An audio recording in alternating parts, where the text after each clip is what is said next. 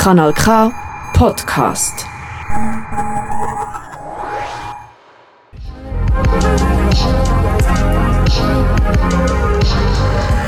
Kanal K.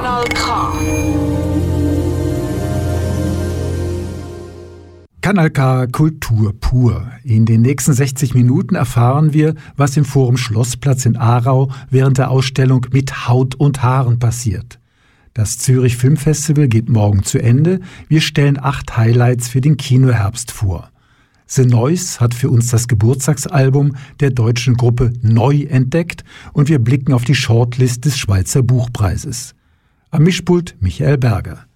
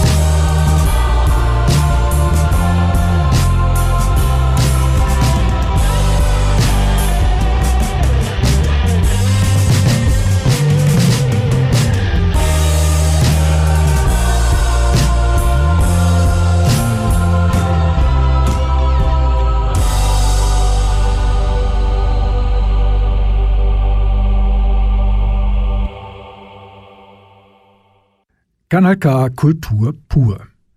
Die Musik der heutigen Kulturstunde kommt vom Zurich Film Festival, das morgen zu Ende geht.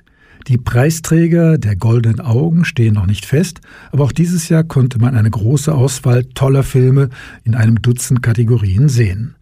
Eine davon war Sounds mit Filmen über die deutsche Krautrockgruppe Can und die libanesische Frauen-Heavy-Metal-Band Slave of Sirens.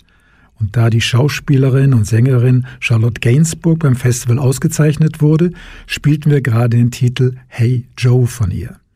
Die Tochter von Joe Gainsbourg und Jane Birkin stand schon als Kind auf der Bühne und wurde speziell mit Filmen von Lars von Trier bekannt. In Zürich ehrte das ZFF Charlotte Gainsbourg mit dem Golden Eye Award. Nothing Compares to You hören wir als nächstes. Der Titel von Sinead O'Connor wurde im gleichnamigen Dokumentarfilm von Catherine Ferguson nicht gespielt. Die Verwalter des Prinzerbes haben den Titel für den Film aus rechtlichen Gründen nicht freigegeben. Trotzdem ging der Film voll unter die Haut. Ich war bisher kein so großer Fan von Sinead O'Connors, doch nach dem Dokumentarfilm werde ich mir die ersten Alben gerne noch einmal anhören. Aber es ging eigentlich nicht unbedingt nur um Musik, sondern um die Frau dahinter, die bereits vor über 20 Jahren Themen wie MeToo, Missbrauch in der Kirche, die Genderproblematik und den neuen Patriotismus in den USA auf die Bühne und in die Schlagzeilen gebracht hat. Sie legte sich mit allen an, auch mit ihren Fans und die Plattenfirmen, wurde für ihr Engagement stark angefeindet und ist daran fast zerbrochen wenn dieser Film einmal in die Kinos kommt oder auf einer Plattform zu sehen ist, nicht verpassen.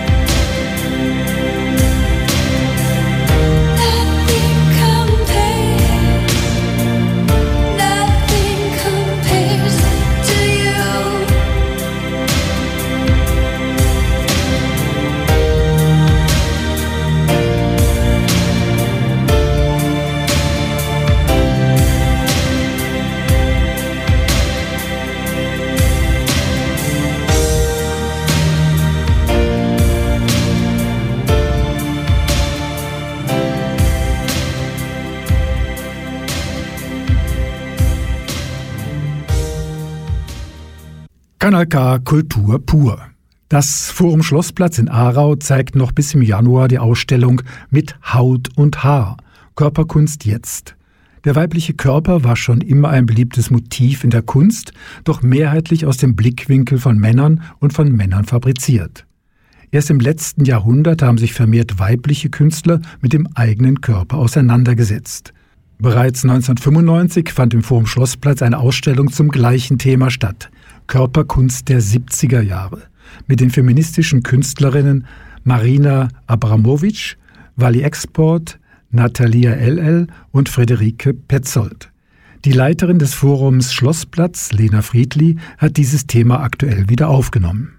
Mit Haut und Haar Körperkunst jetzt beziehe ich mich sehr klar auf die Ausstellung von 1995. Das ist aus drei Gründen interessant.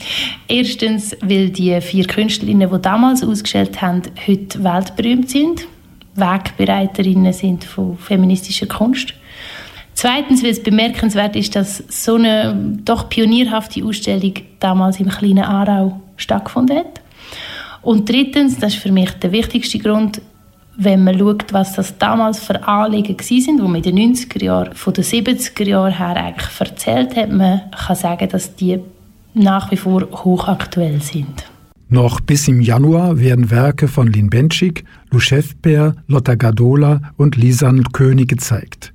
Lin, Lu, Lotta, Lis, kuratiert von Lena, das klingt bereits nach Kunst. Doch laut Lena Friedli ist das reiner Zufall. Kein Zufall ist natürlich die Auswahl von diesen vier.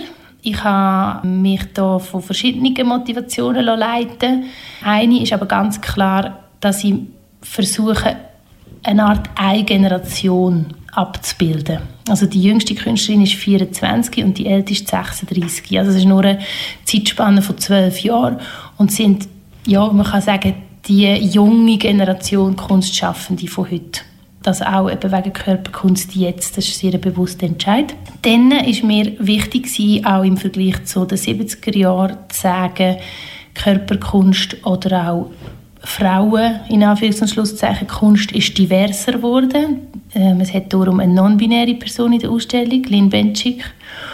Und auch die Idee von einem Körper, von einem vielleicht auch schönen Körper, begehrenswerten Körper oder einfach auch in der Kunst akzeptierten Körper ist auch diverser geworden und darum habe ich nicht nur darum, das ist mir noch wichtig, aber unter anderem darum habe ich die Lou Schaffberg eingeladen, die stark körperlich beeinträchtigt ist. Wichtig war Lena Friedli bei der Auswahl der Künstlerinnen, dass sie alle multimedial aktiv sind und Werke verschiedenster Machart vorstellen. Audio, Video und Performance. Im von Lin Benschik gestalteten Raum geht man zunächst durch einen Luftpolster-Foliengang, um sich dann zwei Videos anzuschauen. Bei ihrer Performance hat sich Lin Benschik in diese Luftpolsterfolie einwickeln lassen und bei einer anderen Aktion hat sie versucht, aus dem engen Schaufenster beim Eingang des Forum Schlossplatz heraus mit den Passanten Kontakt aufzunehmen. Lou Schäfper hat von ihrem eigenen Körper Abgüsse gefertigt und diese Teile mit speziellen Steinen auf dem Boden ausgelegt. Dazu ist eine Audioinstallation zu hören.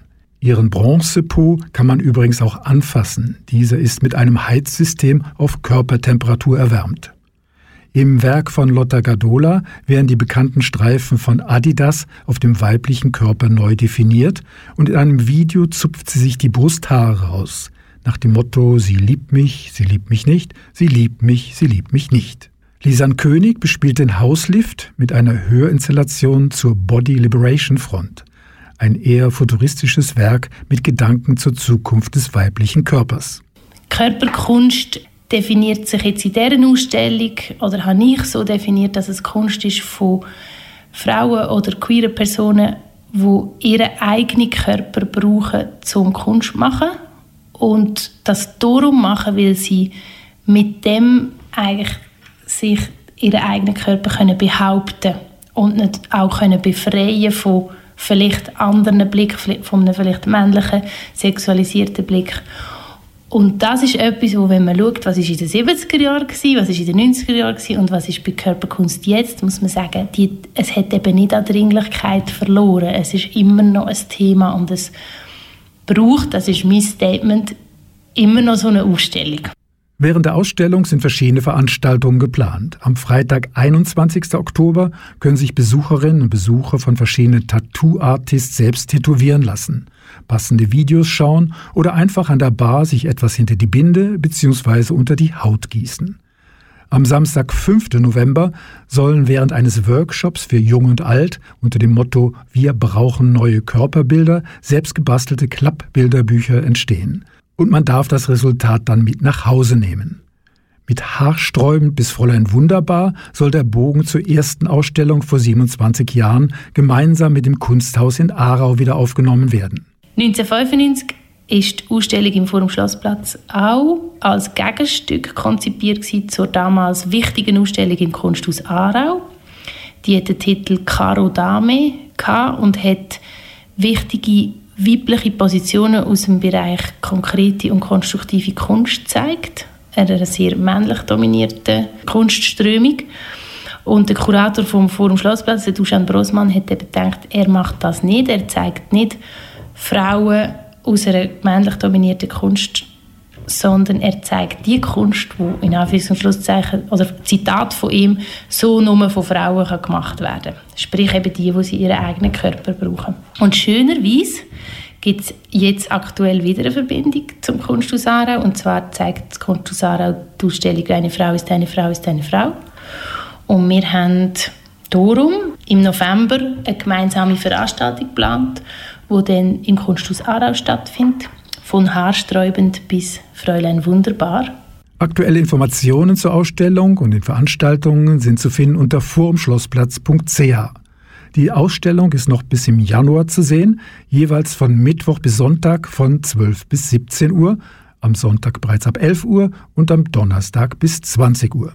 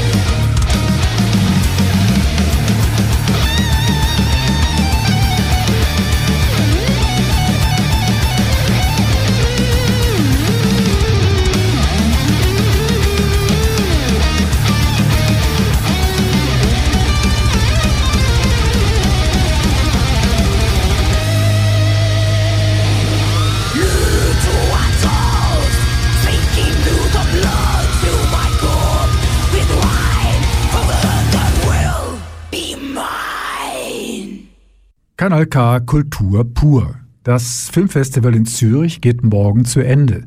Das Programm war großartig wie immer, aber die Festivalstimmung, vielleicht auch wegen des Regenwetters, naja, eher lau. Aber die verwöhnten Zürcherinnen und Zürcher lassen sich halt nicht auf Knopfdruck in Kino-Euphorie versetzen. Anita Huber und ich haben acht Filme ausgewählt, die wir euch kurz vorstellen wollen. Die meisten sind dieses Jahr am ZFF gelaufen und kommen schon bald in die Kinos. Corsage heisst der Film. Es geht um Corsage, wo Sissi, Kaiserin von Österreich, immer noch ein dick enger geschnürt haben Und es geht um die gesellschaftlichen Zwänge, die die sportliche, freiheitsliebende Frau zur damaligen Zeit eingegangen haben.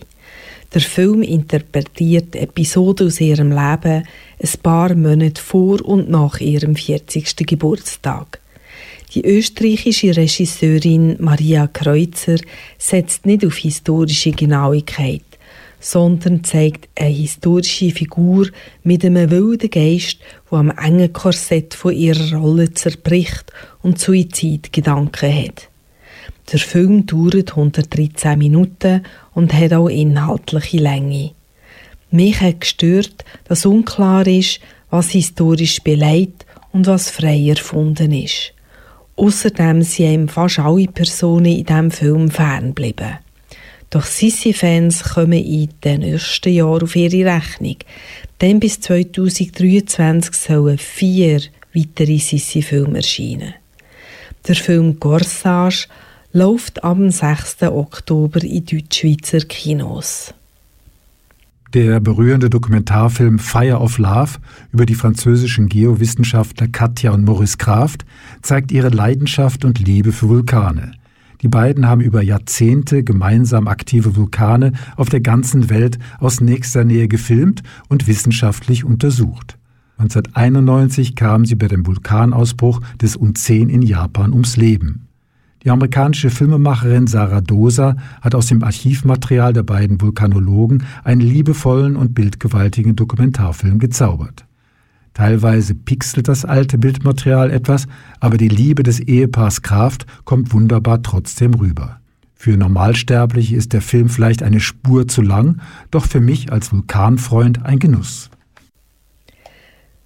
Dass Demonstrieren etwas bringen kann, zeigt der Film Mis País Imaginario vom chilenischen Regisseur Patricio Guzman. In Chile hat die Erhöhung der Metropreis vor drei Jahren zu Protest von Studierenden geführt, die ein grosses Risiko eingegangen sind, durch die Polizei verletzt zu werden.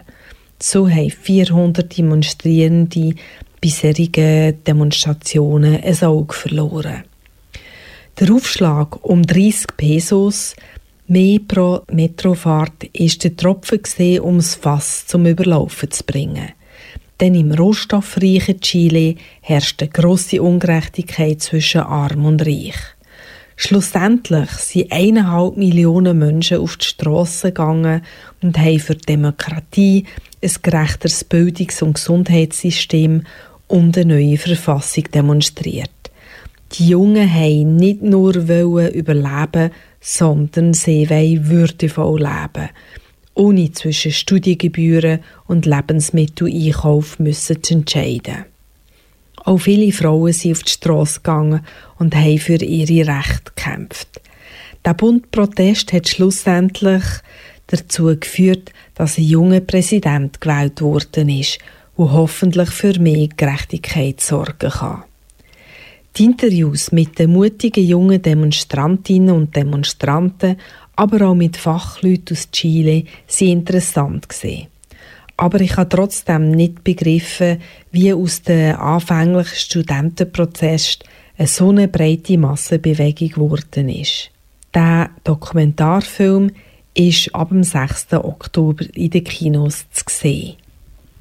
Der Österreicher Ulrich Seidel ist bekannt für seine provokativen Dokumentarfilme, aber immer an der Grenze des geskripteten Schauspiels. Bitterböse und entlarvend, mal extreme Tierliebe, Nazis im Alltag, dann Trophäenjagd in Afrika, österreichischer Vorstadtmief und Prostitution.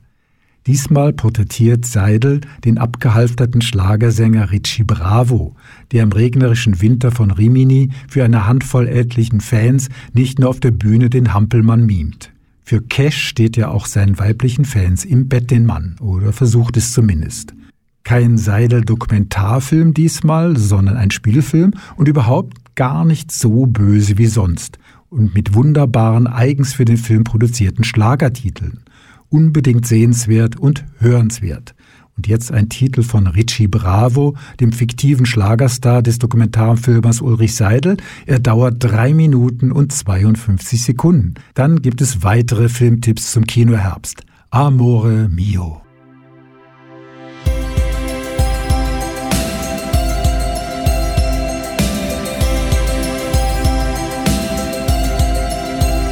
Wenn du glaubst, es ist alles zu spät, wenn du meinst, dass dich niemand versteht, wenn die Nacht dich gefangen hält, bin ich bei dir. Wenn du glaubst, jeder Traum sei geträumt und alle Straßen, die führen ins Nichts wenn dein Herz nicht mehr weiß, dass es schlägt, bin ich bei dir. Amore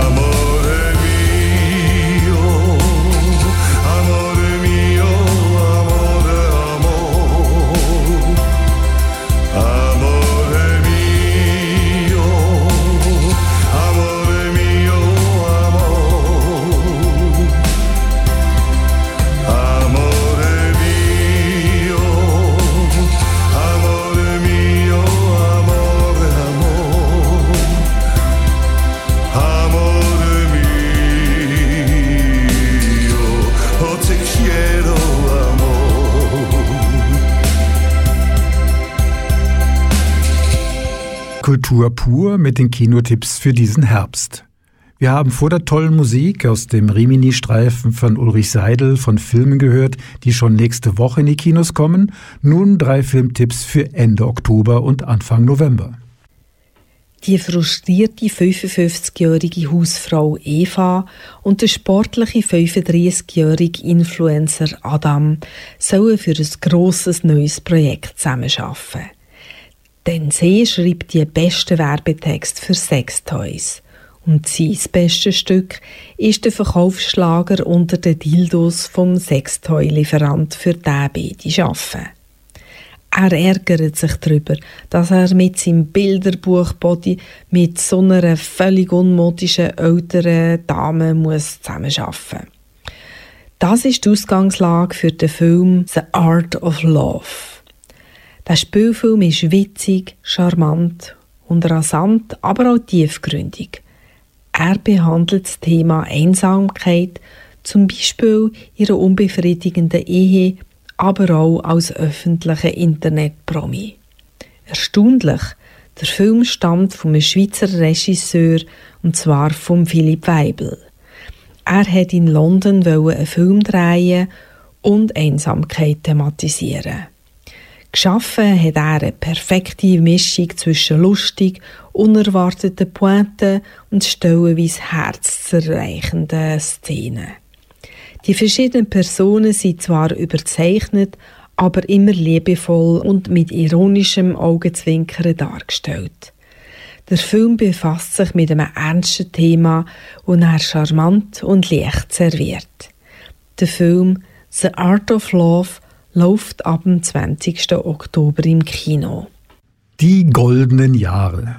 Das gut situierte Schweizer Ehepaar Alice und Peter haben von ihren Kindern zur Pensionierung eine Mittelmeerkreuzfahrt geschenkt bekommen.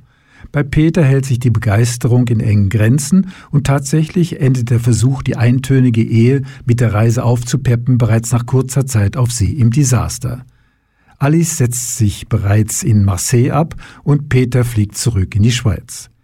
Ehekrise, Angst vor dem großen Loch nach der Pensionierung, gesundheitliche Beschwerden, Tod, wie soll ich den Lebensabend sinnvoll gestalten? All diese ernsten Altersthemen werden der Komödie von Barbara Kulzar professionell mit einem guten Cast und netten Pointen abgehandelt. Etwas aufgesetzt waren die Ideen mit einer französischen Frauenkommune, der Genuss von Drogenpilzen, die obligate Alters-WG und die grenzenlose Freiheit des Wohnmobils. Alles Abenteuer, von denen ältere Leute oder zumindest Drehbuchautorinnen träumen. Leichte Kost zu ernsten Themen für das Ü65-Publikum. Die goldenen Jahre ab 27. Oktober im Kino. Kreischende Girls, überforderte Sicherheitskräfte. Nein, die Teenies warten nicht auf eine Boygroup, sondern sie sind gekommen, um ihr Idol, die 14-jährige Leonie, zu sehen. Die deutsche Filmemacherin Susanne Regina Meures hat in ihrem Dokumentarfilm Girl Gang Leonie Ballis und ihre Eltern über vier Jahre begleitet. Der Film zeigt den Alltag von jungen Influencerin aus Berlin, die heute über eine Million Follower hat. Doch sie wird nicht nur bejubelt, sondern ihr schlägt jeden Tag Hass entgegen und sie wird sogar bedroht. Der Film zeigt die Schatten- und Sonnenseite vom Leben als erfolgreiche Influencerin und er gibt nahe Einblick, wenn zum Beispiel der Vater auch gleichzeitig Manager, Fotograf und Mitschauspieler ist. Der Film Girl Gang ist ab dem 27. Oktober im Kino zu sehen. Über 150 Filme wurden beim Zürich Filmfestival gezeigt. Natürlich konnte ich nicht alle Filme sehen, aber für mich die große Entdeckung des Festivals war kein Wettbewerbsfilm, sondern ein Film außer Konkurrenz. The Menu, eine dunkelschwarze Satire auf die Haute Cuisine-Kultur. Ein Starkoch lädt mit seinem Küchenteam 20 Prominente auf eine Insel zu einem Gourmet-Essen ein. Und, so viel sei bereits verraten, zurück von der Insel findet nur noch eine Person. In einer Hauptrolle ist der Lord Voldemort-Darsteller Ralph Fiennes zu sehen. Der Film soll ab November in die Kinos kommen und The Menu ist für mich ein heißer Anwärter auf die nächstjährige Oscarpreisverleihung. Und jetzt Musik vom kanadischen Jazzmusiker Colin Stetson, der übrigens auch für die Filmmusik von The Menu verantwortlich ist. Colin Stetson mit The Writer's Wars of Honorable Man. Thank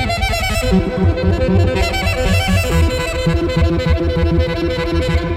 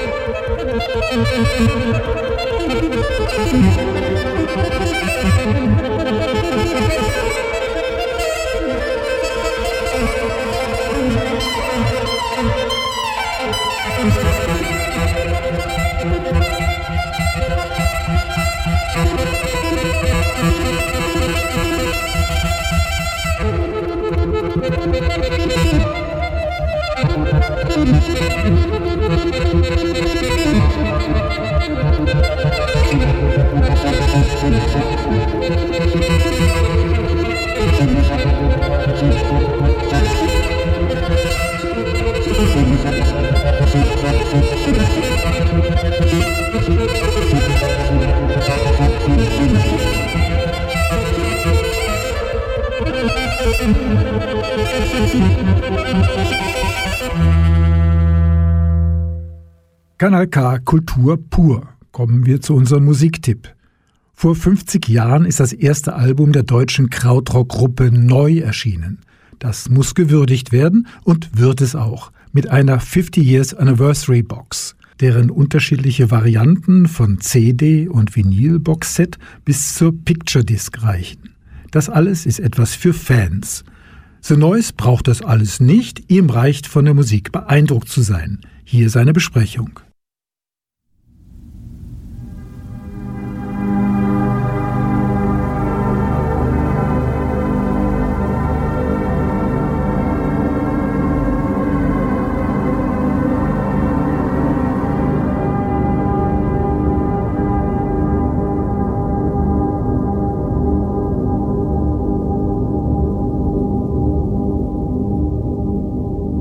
Der Prophet gilt nichts im eigenen Land. Als die deutsche Band Neu, neu mit Ausrufezeichen wohlgemerkt, vor 50 Jahren ihr erstes Album herausgebracht hat, wurden davon schlappe 30.000 Exemplare verkauft. Vielleicht ist das für eine Band, die so weit vom Mainstream entfernt arbeitet wie nur möglich, nicht überraschend. Einerseits. Andererseits waren Michael Rother und Klaus Dinger unter den Fittichen des Tontechnikers Conny Planck der die Musik von Krautrock-Bands wie Cluster, Kran oder Kraftwerk aufnahm. Und sie hatten Fans wie David Bowie. Überhaupt die Fans. Von denen haben neu auch heute noch genügend. Nach David Bowie und Brian Eno haben sich so illustre Bands und Künstler wie Joy Division, Sonic Youth und Radiohead-Sänger Tom York auf die Liste ihrer Verehrer eingetragen.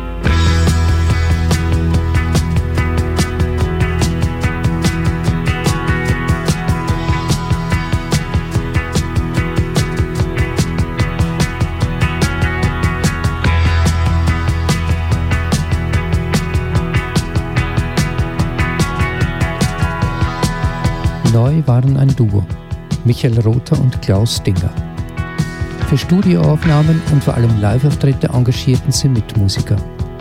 Dadurch konnten sie vielschichtige Kompositionen auf die Bühne bringen und nur so konnte etwa das letzte reguläre Studioalbum der Band, Neu 75, zum bei seinem Erscheinen vielfältigsten Album des Krautrock-Genres werden. Doch Rother und Dinger haben sich rasch auseinandergelebt. Nach drei Alben war Schluss. Die musikalischen Differenzen waren zu groß. Deutlich zu hören ist das auf dem dritten Album, auf dessen erster Seite Rothers Kompositionen bereits den Ambient Sound vorwegnehmen, während Dinger mit seinem oft unverständlichen Gesang, verzerrtem Motorikbeat und aggressiven Einakkorden-Gitarre-Riffs dem Punk vorauseilte. 1986 haben sie es noch einmal miteinander versucht, sich aber erneut zerstritten. Zum endgültigen, nicht mehr zu kittenden Bruch kam es, als kurz danach Klaus Dinger ohne Absprache mit Michael Rother unveröffentlichte Aufnahmen zur Publikation freigab.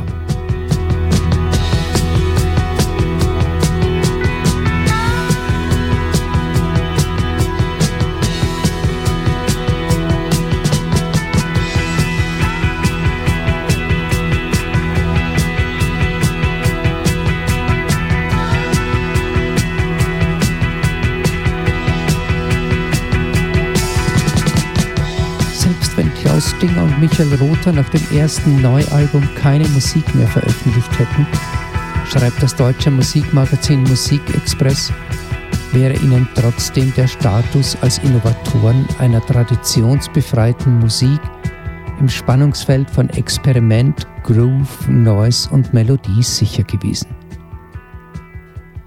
Den Beweis findet man im Boxset Neu 50 das soeben zum 50-jährigen Jubiläum erschienen ist. Es enthält die ersten drei Alben von Neu, die CD-Box, sogar zusätzlich das Album Neu 86 plus das Album Tribute. Auf diesem gibt es Coverversionen von Fink, Remixe von zum Beispiel The National, Mogwai und Jan Thiersen sowie neue, von der Musik von neu inspirierte Musik von Alexis Taylor und Hot Chip.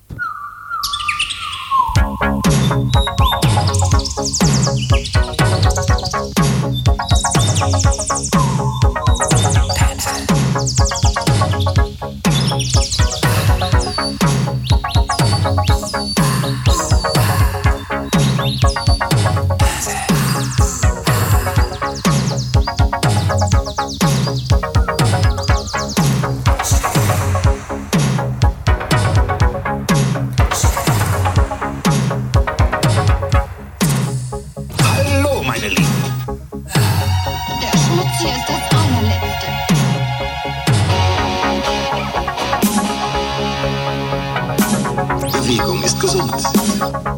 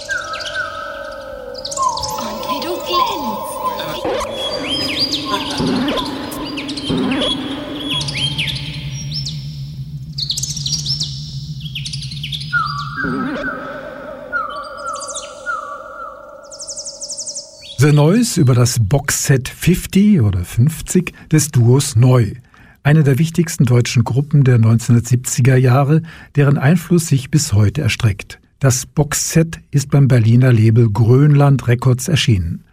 Mehr originelle Musik stellt The Noise in seiner Sendung Wunderbar vor, hier auf Kanal K, das nächste Mal am 26. Oktober um 21 Uhr.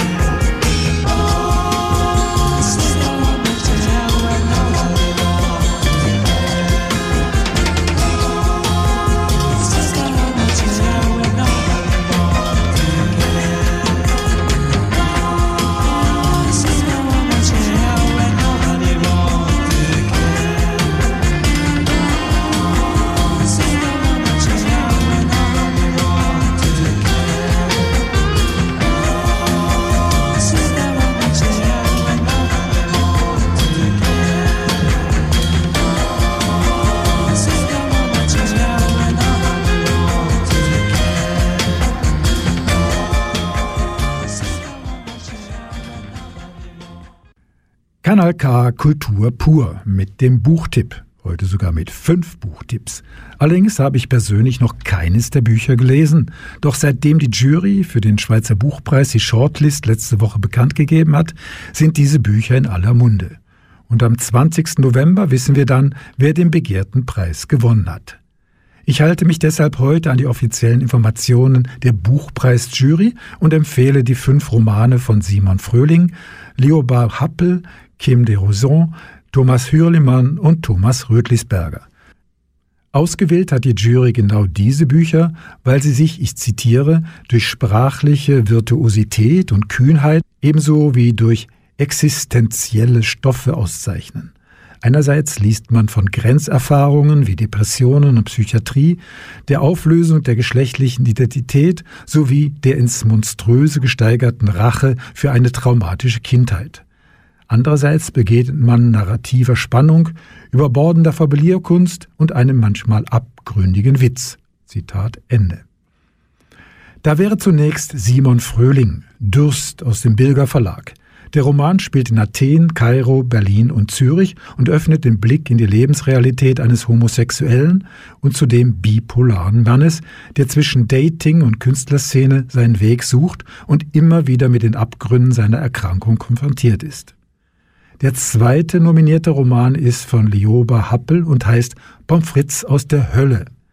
Fritz schreibt aus dem Gefängnis heraus 23 Briefe über seine Kindheit.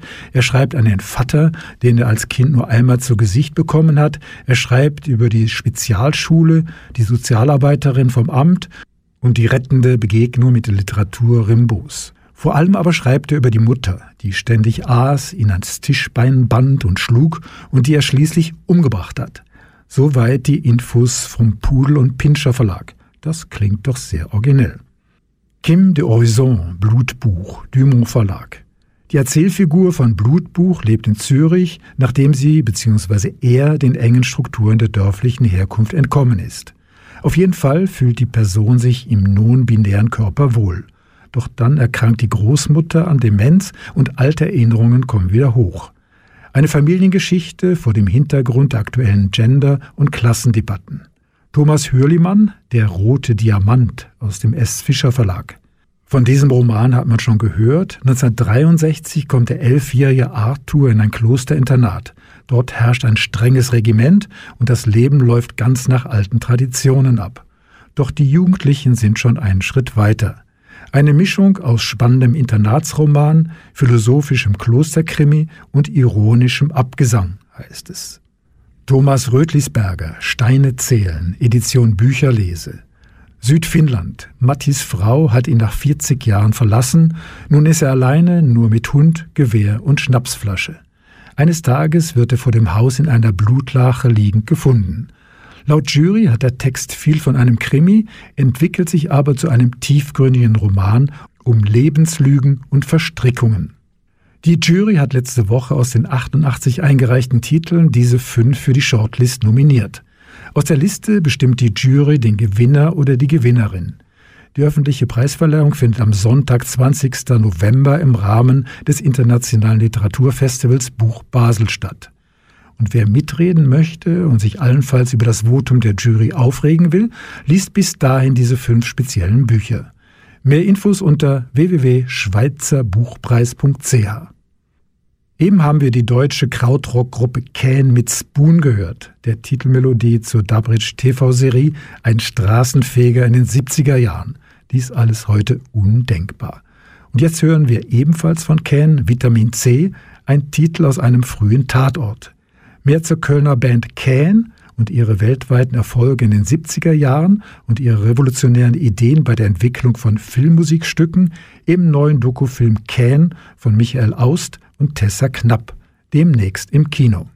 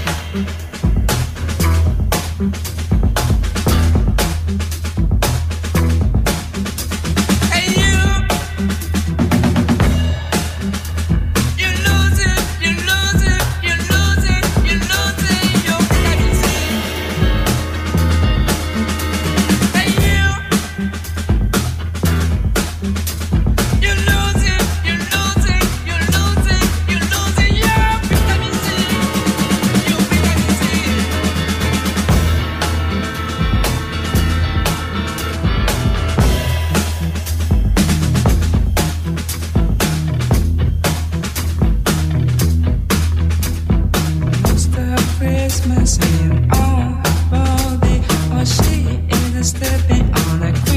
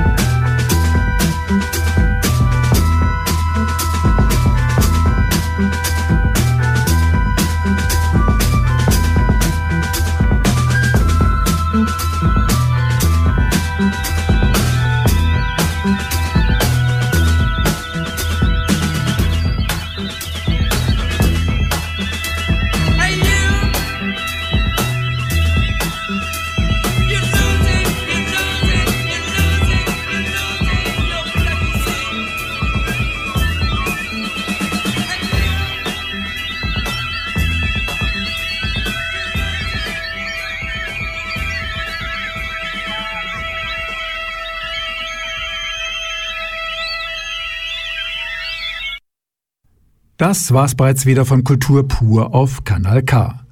Bis im nächsten Januar kann man noch die Ausstellung mit Haut und Haaren im Forum Schlossplatz in Aarau besuchen.